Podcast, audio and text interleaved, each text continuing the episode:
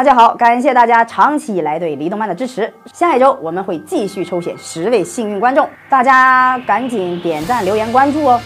大家好，欢迎收看离动漫。奥特曼在我们的童年里一直都是扮演着英雄的角色，而且在年幼的童年里，应该有不少人都会有和我一样的想法：什么时候会有一个奥特曼会来到自己的身边和自己合体，成为保护着地球的英雄呢？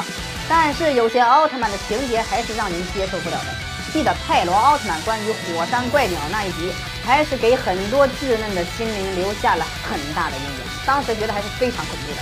火山怪鸟吃掉了那只虫子，怪兽的四肢和部分身体。虽然鸟吃虫子是人之常情，但是毕竟都是怪兽啊，也算是同类了吧？同类吃掉同类的身体还是非常恐怖的。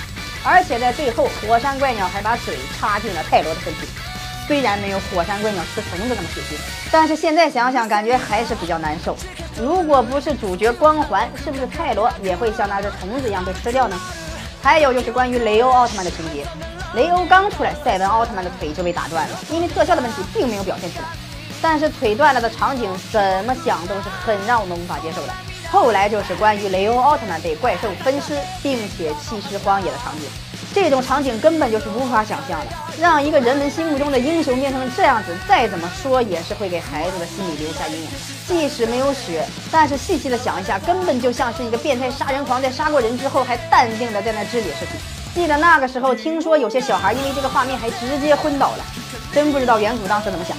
拍这么恐怖的画面给小孩看，以上呢都是从表面上就能感受到不舒服的桥段，细细想想都可怕。还有一个奥特曼没有从直观上体现到这种恐怖，但是其实更让人无法接受，就是在中国最受欢迎的迪迦奥特曼。在 TV 版里的迪迦奥特曼好像并没有什么让人感觉不舒服的场景，但是在剧场版的终极圣战里，说到迪迦原来是超古代黑暗巨人，其中一个镜头是迪迦变身为一个黑暗的巨人。